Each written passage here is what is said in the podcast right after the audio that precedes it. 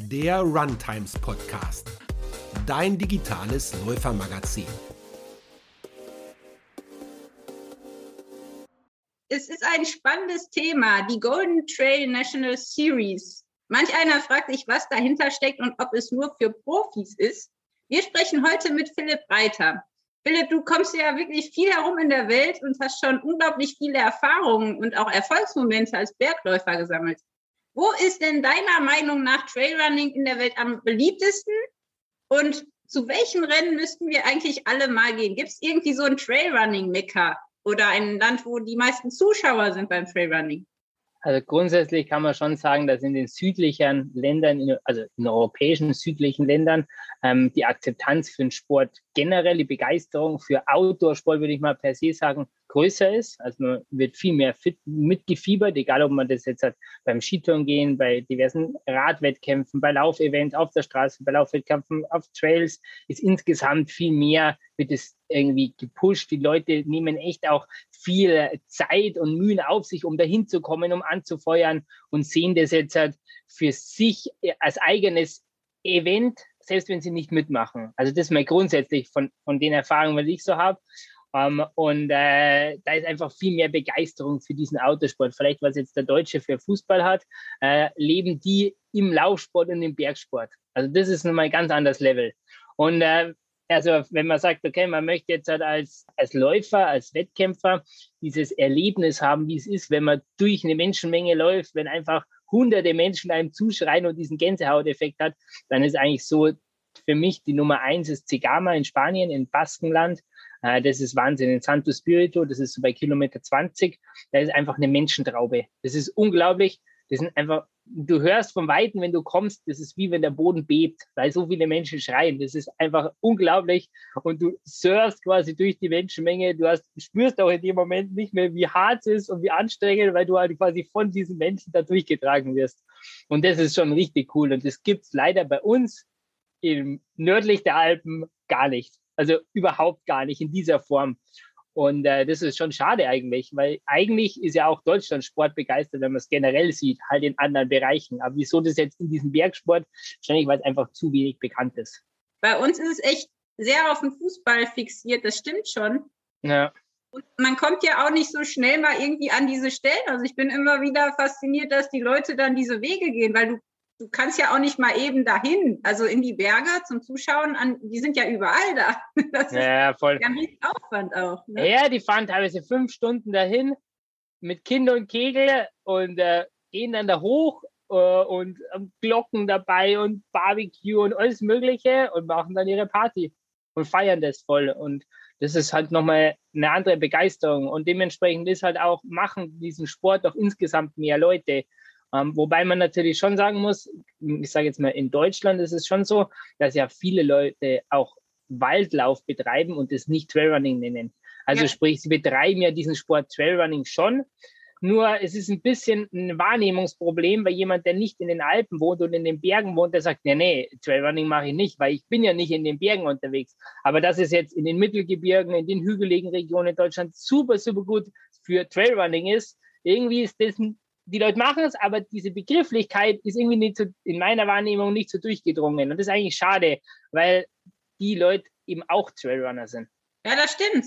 Also ich, ich kenne auch etliche, die nur im Wald laufen und äh, noch nie auf die Idee gekommen sind, sich so zu bezeichnen. Voll. Und, und die sagen, ja, ich weiß gar nicht, wie, wie die Begrifflichkeit ist, aber äh, die, die identifizieren sich nicht damit, obwohl sie es eigentlich machen. Und das ist eigentlich schade. Und deswegen ist mein Appell, ihr seid auch Trailrunner. Ja. Da ist nicht nur, wenn ich da irgendwie bei uns in den Bergen rumlaufe, auf irgendeinem schmalen Grat, sondern auch, wenn man irgendwie durch den Wald läuft, auf, auch im Forstweg oder schmäleren Wegen oder wie auch immer. Das ist genauso Trailrunning. Mhm. Ja, vielleicht hat man das Bild, äh, weil es sich so professionell anhört, ne? Trailrunning. Also ich glaube auch, die meisten assoziieren es dann mit irgendwelchen Leuten wie dir, die dann irgendwelche verrückten Sachen machen. Je höher, je gefährlicher, desto besser. Ja, ist natürlich auch anfangs zu Beginn, wo das Ganze, sage ich mal, populärer geworden ist, von den Bildwelten, die generiert worden sind, war das natürlich sehr alpin. Ja, sehr hoch, ich würde fast schon sagen, hochgebirgslastig. Verschneite Berge im Hintergrund, Chamonix, so, okay, Trailrunning. Ja. Aber das ist nicht das ist nur ein kleiner Teil. Wie sieht es denn mit der deutschen Trailrunning-Szene aus? Wie entwickelt die sich deiner Meinung nach im Moment? Also geht es da vorwärts? Also insgesamt ist so, dass der ganze Sport eine gewisse Professionalität erlebt. Das kann man jetzt gut sehen, kann man auch schlecht sehen. Also das liegt jetzt ein bisschen im Auge des Betrachters. Tatsächlich ist es so. Also das heißt, professionell, in, wie ich es verstehe oder wie ich sehe, ist es so, dass einfach mehr Leute einen Großteil ihres Einkommens aus dem Sport mehr und mehr generieren können. Sprich Sponsoren, Preisgelder und dementsprechend halt auch mehr Zeit haben, sich diesem Sport zu widmen. Also sprich auch in Trainingslager zu fahren, die Generation im Vordergrund steht, mehr Wettkämpfe oder größere Wettkämpfe zu beschreiben, eine Woche, zwei Wochen vorher hinzufahren, sich die Strecke anzuschauen und, und, und. Das sind natürlich Sachen, wo man Zeit braucht. Und dementsprechend, wenn ich Vollzeit arbeite, dann geht es meistens nicht. Oder nur in seltensten Fällen, dass die Leute es noch hinbekommen. Und ja. da sieht man jetzt schon eine Tendenz, dass man sagt, mehr Leute schaffen es jetzt einfach, das so zu machen. Ja, und dementsprechend mh, hm, ist es schon so, dass auch das Level, das Leistungsniveau in Deutschland steigt. Also man muss sagen, im, bisher oder in den letzten Jahren kann man sich vielleicht aus dem Fenster lehnen, ich sage, im letzten Jahrzehnt war es schon so, dass eigentlich äh, Deutschland abgeschlagen war im Vergleich zur internationalen Elite in eigentlich fast allen Disziplinen. Hier und da sind mal ein paar Leute aufgepoppt, die aber dann auch nicht konstant dabei waren, sondern mal so One-Time-Wonders, wenn man vielleicht sagen könnte. Ähm, aber dass jemand oder mehr Leute konstant Leistung aus Deutschland bringen, war ich nicht der Fall. Und ich habe schon so das Gefühl, dass sich das jetzt mehr und mehr auch wieder entwickelt. Wen müssen wir denn auf dem Schirm haben? Was sind so deine, deine Geheimfavoriten? also ich glaube, für, für die Langdistanz ist sicher der Hannes Namberger ähm, einfach ein Favorit. Ähm, der macht es auch einfach sehr clever. Er übernimmt sie nicht, er sucht sich wirklich ähm, bedacht auch Rennen aus und baut es schön langsam auf, trainiert auch hart, also ist ja quasi mein Nachbar, wohnt 30 Kilometer weg und in meinem sechster Platz beim UTMB ist schon richtig stark und äh, er hat da große Ziele und das ist für mich schon so, ich sage, ja, das ist, das ist echt so als Hoffnungsträger, also ja. ist, ist jetzt so, aber es ist halt einfach cool, wenn jemand aus Deutschland da so von mitmachen kann. Finde mhm. ich schon stark. Ja. Bei den Frauen? Hm, also im Trailrunning ist sicher, wer einfach auch letztes Jahr gut äh, Leistung gezeigt, das ist die Hanna Anna, ähm, die einfach von der Straße irgendwo diese Transition äh, auf dem Trail geschafft hat und doch sehr gut geschafft hat. Ja, und da, also richtig gut. Und äh, da glaube ich auch sehr, ja, gut weitermachen will und dementsprechend auch international schauen will, wo sie jetzt steht. Es ist ja so, dass wir äh, jetzt über die Golden Trail National Series reden wollen. Und es ist ein bisschen lustig, wenn man Leute fragt, du sagtest ja gerade schon, dass viele denken, sie sind keine Trailrunner, obwohl sie ja eigentlich im Wald laufen und Trailrunner sind. Mit, mit diesem GTWS und GTNS, das ist ja auch immer so ein bisschen ja, irritierend und viele denken, oh, das ist bestimmt was ganz Professionelles, äh, aber eigentlich hm. weiß keiner so genau, was dahinter steckt. Vielleicht kannst du es mal ein bisschen ganz kurz erklären, was ist das ja. überhaupt? Also die Idee von der Golden Trail ist, man, man muss ein bisschen ausholen. Also das Problem ist, es gibt keinen wirklich internationalen Verband, der jetzt halt auf Trailrunning die Hand drauf hat. Das ist auch wieder, je nachdem, wie man sieht, gut oder schlecht. Aber so ist es. Das heißt, im Endeffekt kann jeder eine Weltmeisterschaft ausrichten, eine Europameisterschaft, verschiedene Teammeisterschaften. Es gibt da keine einheitliche Begrifflichkeit und auch nie, keine Institution, die das reglementiert. Und dementsprechend haben sich in den letzten Jahren verschiedene Serien, verschiedene Zirkel, verschiedene Konfigurationen von, von Events entwickelt, die halt als Standalone dastehen. Also die es einfach existieren. Ähm, und es hat sich, also das ist auch für jemand, der in dieser Welt ist, äh, oft schwierig nachzuvollziehen, wie jetzt was zusammenhängt. Dann ändert sich es relativ schnell, es ändern sich die Namen und das ist schwierig. Und dementsprechend ist es natürlich noch schwieriger für Medien, die vielleicht jetzt halt nicht so eine Expertise haben, zu sagen, ja, wer ist jetzt der Beste in Deutschland? Wie ist das messbar? Weil es gibt die Weltmeisterschaft, da gibt es nochmal eine Weltmeisterschaft. Hä? Ist nicht verständlich.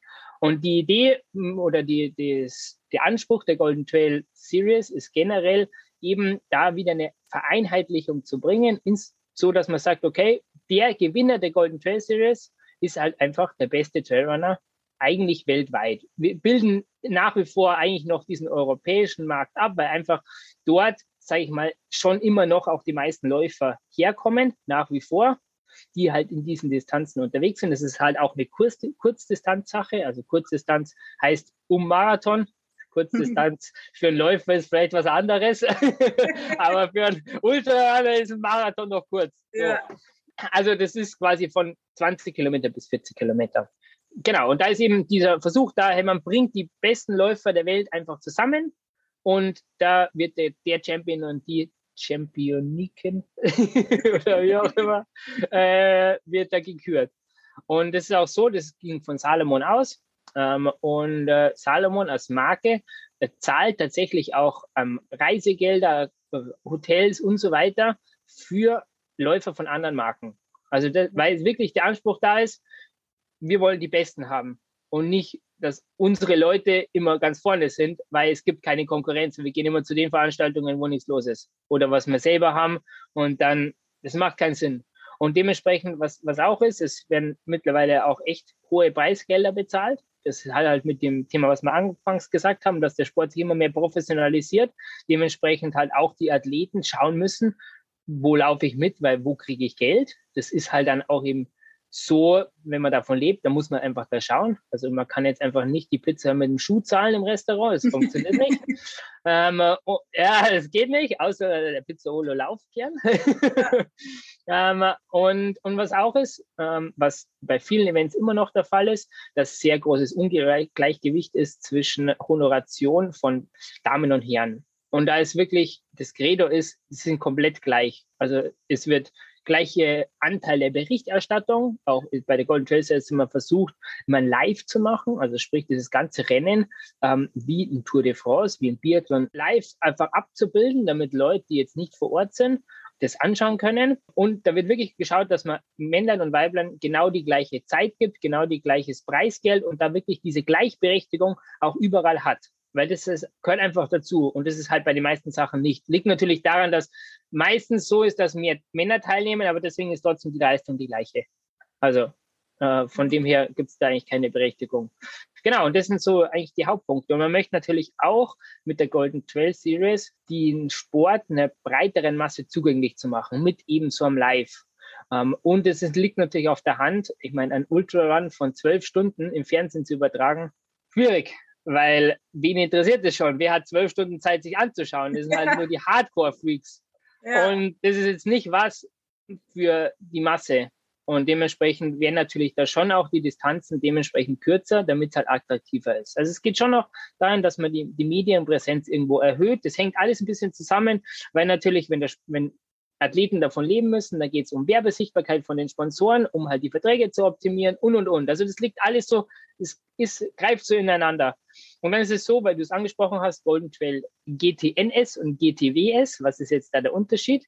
Also Golden Trail W World Series ist quasi die übergeordnete Serie, wo wirklich versucht wird, die weltbesten Athleten zusammenzubringen. Das sind quasi sechs Einzelrennen plus ein Finale. Und man qualifiziert sich für das Finale während der Saison und wird dann quasi eingeladen. Also wenn du einen gewissen, wenn du das gewisse Ranking schaffst, also Top 30, Top 20, Top 10, dann hast du quasi für das nächste Golden Trail Series Rennen in dem Jahr eine Startplatzgarantie plus halt auch einen finanziellen Beitrag, dass du da eingeladen wirst, je nachdem, wie deine Performance ist. Ähm, und dann werden eben die Besten sozusagen eingeladen fürs Finale. Das heißt aber nicht, dass es exklusiv ist. Das heißt, jeder kann, das Finale ist wie ein ganz normales Rennen. Man kann auch als normaler Mensch da mitmachen. Und das ist halt schon auch ein Vorteil von unserem Sport. Du startest mit den Profis im selben Startblock. Ja, mhm. Vielleicht ein bisschen weiter hinten, aber das ist nicht komplett elitär. Vielleicht entwickelt sich es in die Richtung, aber aktuell ist einfach das Coole, die Leute sind auch noch greifbar. Die, was man auf den Plakaten und den Werbefilmen sieht, die gibt es in echt auch und die sind greifbar. Mit denen kann man reden und so weiter. Und das ist halt schon aktuell in dem Sport echt cool. Das ist noch nicht so abgespaced. So, was ist jetzt die Golden Trail National Series? Das ist quasi das Gleiche, nur auf nationalem Niveau. Ähm, und das ist halt ein bisschen länderspezifisch. Also wir in Deutschland haben es quasi mit Österreich und äh, mit der Schweiz zusammen, weil wir gesagt haben, wir sind deutschsprachiger Raum und es macht halt Sinn, ähm, da uns zu, zusammenzuschließen. Und wir versuchen quasi die nationalen Champion da hervorzuheben. Und haben im Endeffekt die gleichen Sachen, was ich vorher erklärt habe, Gleichberechtigung, gleiche Startgelder, äh, gleiche Preisgelder. Äh, Startgelder sind auch gleich. ähm, und und auch diese, dass man sagt, okay, medial ist man einfach so gut aufgestellt und kann eben auch den Sportlern diese Plattform bieten, die sie vielleicht sonst auch nicht haben. Einfach präsent zu sein. Ähm, und, und dann ist es so, dass die Idee ist, dass sich die Besten aus der nationalen Serie dann weiter fürs nächste Jahr eigentlich die internationale Serie bestreiten und da quasi ins nächste Level zu kommen. Das ist schon toll, wenn man dann auch die Läufer aus anderen Nationen kennenlernt und das muss ja echt ein Riesenspaß sein. Das ist halt schon toll. Man kennt sich halt und wir sind mittlerweile, ich bin eben auch in der Organisation von der Golden Trail World Series. Wir haben die letzten zwei Tage in Annecy zwei Tage Meeting-Marathons wegen dieser World Series gehabt, wie es weitergehen soll. Und wir versuchen jetzt auch des Öfteren, dass man zwei Events hintereinander legt. Genau aus dem Grund, dass man sagt, okay, äh, erstens mal auch, um auch den ökologischen Fußabdruck zu verringern, dass ich sage, okay, ich fliege vielleicht nicht zweimal nach Amerika pro Jahr, sondern nur einmal und bleibe dann gleich länger. Und man ist halt gemeinsam unterwegs. Und das ist genau das, was du sagst.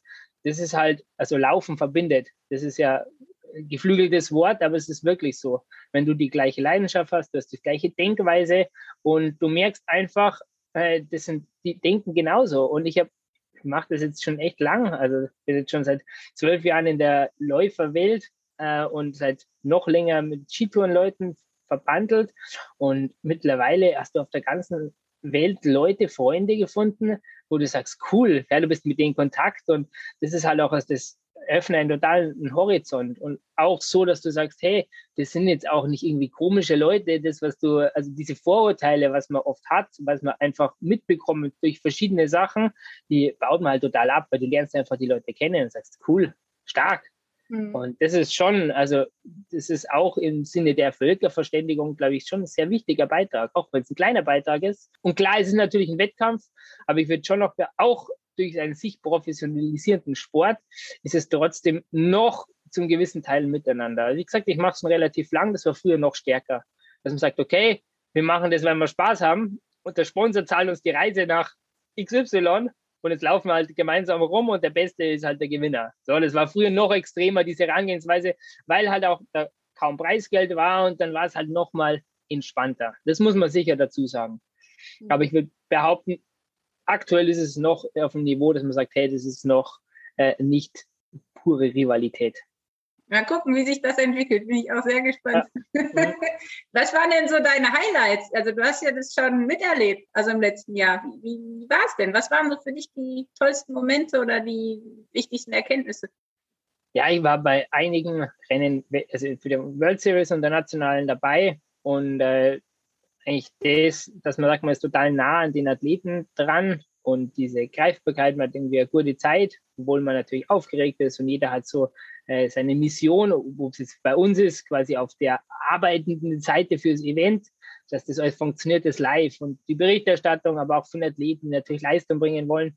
Und äh, ja, das ist letztes Jahr gab es natürlich Corona-bedingt schon viele Änderungen. Wir waren dann schlussendlich im, beim Finale auf El Hierro. Ähm, und äh, das ist schon, alles ah, war diese, es ist schwierig zu sagen, ein Event ist irgendwie cooler als wie das andere, weil jeder hat dazu seine Eigenheit und seine eigene Landschaft logischerweise und, und diese, ja, das Setting ist immer anders. Mhm. Und äh, das, das Gesamtpaket da macht es irgendwo aus.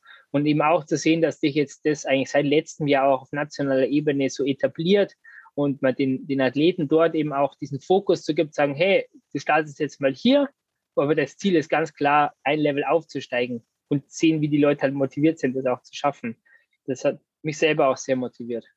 Für alle, die auch überlegen, mal teilzunehmen, was wartet in diesem Jahr auf die Teilnehmer? Was sind so die Herausforderungen? Und was muss man denn wissen? Also, wenn man sich an diesen äh, Rennen anmeldet, hm, was müsste man vorher wissen und was muss man für ein Läufer sein? Wenn ich jetzt mal zum Beispiel die nationale Serie in Deutschland, Österreich und Schweiz beschreibe, also wir beginnen mit dem Chiemgau Trail, das ist äh, am 7., 6., 7. Mai. Das ist relativ eine lange Distanz, also sind 42 Kilometer. Das ist die längste Distanz, genau. Dann geht es weiter mit dem Zermatt-Marathon äh, mit bisschen über 20 Kilometer. Also ich glaube, das Ambiente in Zermatt ist immer wieder cool, äh, auch wenn es teuer ist. Aber es ist trotzdem unglaublich schön. Ähm, dann haben wir kurze Zeit, also zwei Wochen später ist der Zugspitz Ultra, beziehungsweise da ist es einfach die Base Trail Strecke. Also es gibt Base Trail, Base Trail XL, Super Trail, Super Trail XL und dann Ultra Trail. Also, also es gibt auf jeden sich, Fall für alle was. man kann sich quasi in fünf, in fünf Jahren könnte man sich steigern äh, bis zum Ultra Trail, wenn man Anfänger ist. Man muss ja quasi die ersten äh, 20, nein, die ersten 20 muss man durchhalten, ja. Ja. Ja, genau. Und dann haben wir noch den Pitztal, PAGT, das sind so äh, 27 Kilometer, glaube ich. Ähm, und dann in Meierhofen, der Meierhofen Ultrax. Und das Finale ist beim Rennsteig, aber nicht der Rennsteiglauf, der bekannt ist, sondern der Rennsteig Herbstlauf. Also das ist trailiger, ist wie das, was ganz vielen Leuten bekannt ist. Und ähm, ja, genau, dann ist es auch von dem heraus also interessant, weil, wie ich schon gesagt habe, es gibt eine ganz lange Strecke, dann vielleicht mit, mit dem Pitztal irgendwo diese technisch am schwierigsten. Ähm, und dann hat man doch irgendwie ja eine Strecke im Mittelgebirge, die sicher alpin, nicht so alpin ist, eher schnell ist, ähm, aber einfach echt breit aufgestellt. Und da kann jetzt auch keiner sagen, ja, ich bin eigentlich mehr so der äh, schnelle Läufer und deswegen ist die Serie nichts für mich. Ja, nee, weil da gibt es genauso Rennen, wo der vielleicht dann besser ist. Und schlussendlich wird quasi der umfassendste Trailrunner, der am flexibelste, der Allrounder, wird dann der Champion. Mhm. Und das ist natürlich auch interessant. Und man kann vielleicht schon auch noch sagen, wieso soll sich jetzt ein normaler anmelden? Ähm, das ist, ein, also ist ja grundsätzlich schon interessant zu sehen, äh, wo stehe ich eigentlich?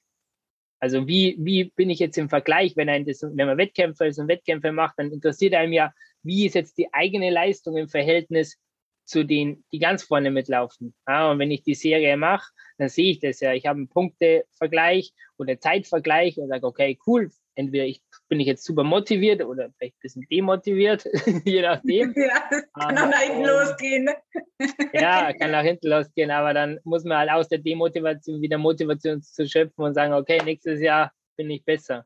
Ja, wenn man bei so Rennen teilnimmt, wir hatten am Anfang auch gesagt, dass ja viele im Wald laufen und da wahrscheinlich auch nicht immer Trailschuhe anziehen, sondern dann die normalen Straßenschuhe, ähm, was ja bei manchen Strecken auch durchaus noch geht. Aber je trailiger es wird, desto wichtiger ist ja die richtige Unterstützung auch unterm Fuß. Was für mhm. einen Schuh braucht man für solche Rennen? Du sagtest schon, die sind sehr verschieden, aber hast du da noch einen Tipp, mit welchem Schuh würdest du bei so einem Rennen starten? Hm, also ja, sie sind verschieden und es ist natürlich insofern schwierig, weil ja auch die Wetterbedingungen unterschiedlich sind.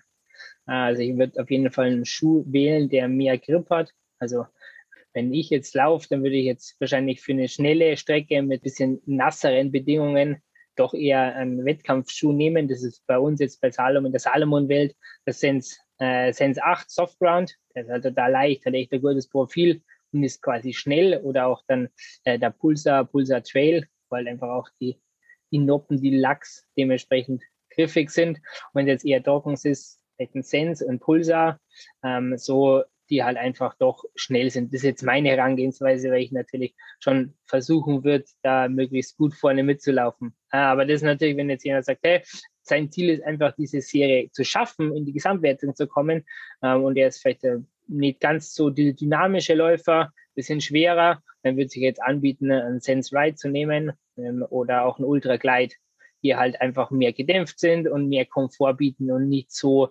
dynamisch und wenig äh, Komfort bieten. Also das ist ein mhm. bisschen individuell, je nachdem. Also deswegen, wenn ich von mir aus gehe, dann die, was ich gesagt habe, und sonst würde ich eher in die andere Richtung empfehlen.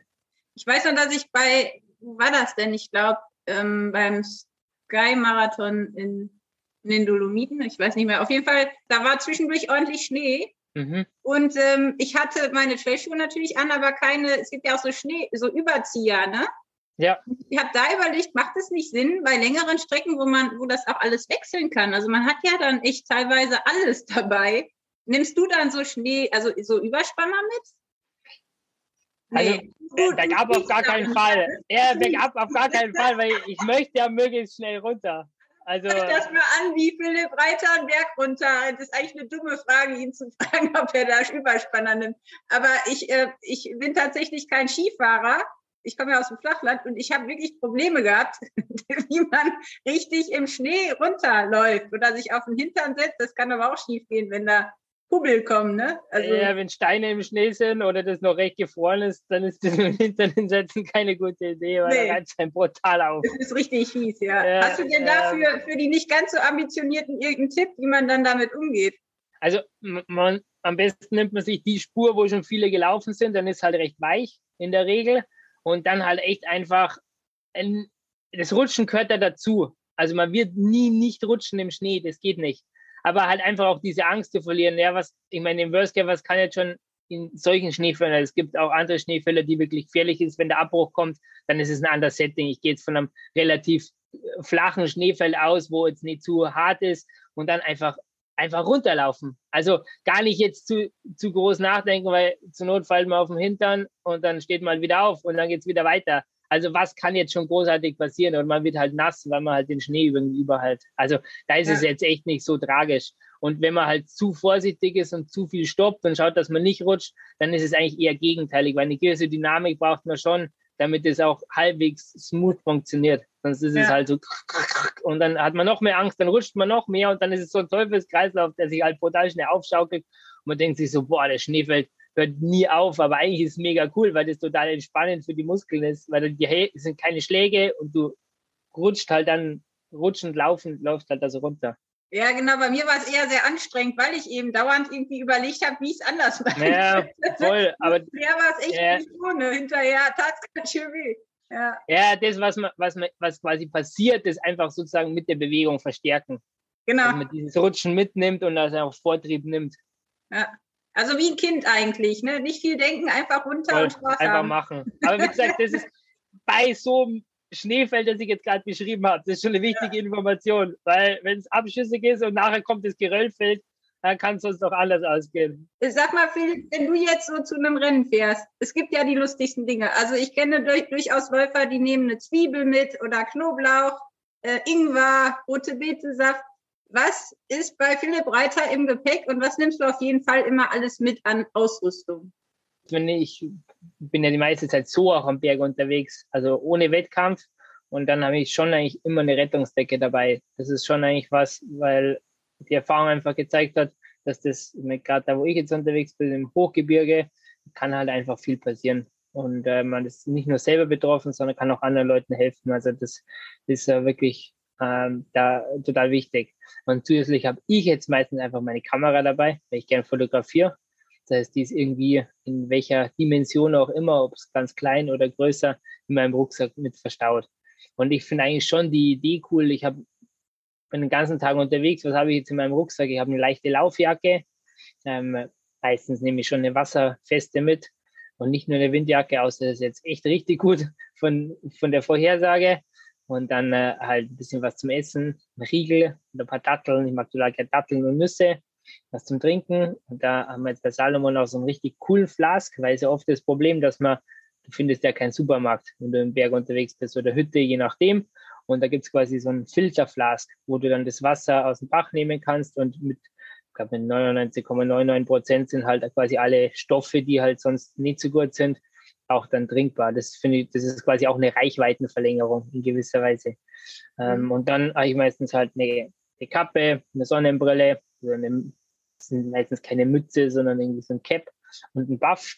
Das ist schon so der Standard. Und äh, Handy gehört für mich dazu und ich laufe halt viel mit Stöcken. Dementsprechend habe ich auch eine Stockaufnahme oder eine Halterung, also so ein Köcher bei mir am Rucksack befestigt. Und mhm. das ist eigentlich cool, weil je nach vielleicht dann noch irgendwie eine Sonnencreme oder äh, eine Creme, das nichts scheuert. Und das ist halt das Setting für den ganzen Tag. Und mit dem Minimalismus, was man einfach so im Rucksack hat, äh, mehr hat man nicht. Mehr hat man nicht zur Verfügung und du hast einfach ein Tagesabenteuer. Und äh, das sieht man, man kann irgendwie richtig coole Sachen erleben mit eigentlich nicht viel. Ja, und das ist immer wieder fasziniert mich, wenn ich so denke, ja, den ganzen Tag unterwegs, gell, mit dem, mit dem kleinen Rucksack und stark. Irgendwie, man erlebt so viele schöne Sachen und braucht nicht viel dazu. Hm, das stimmt.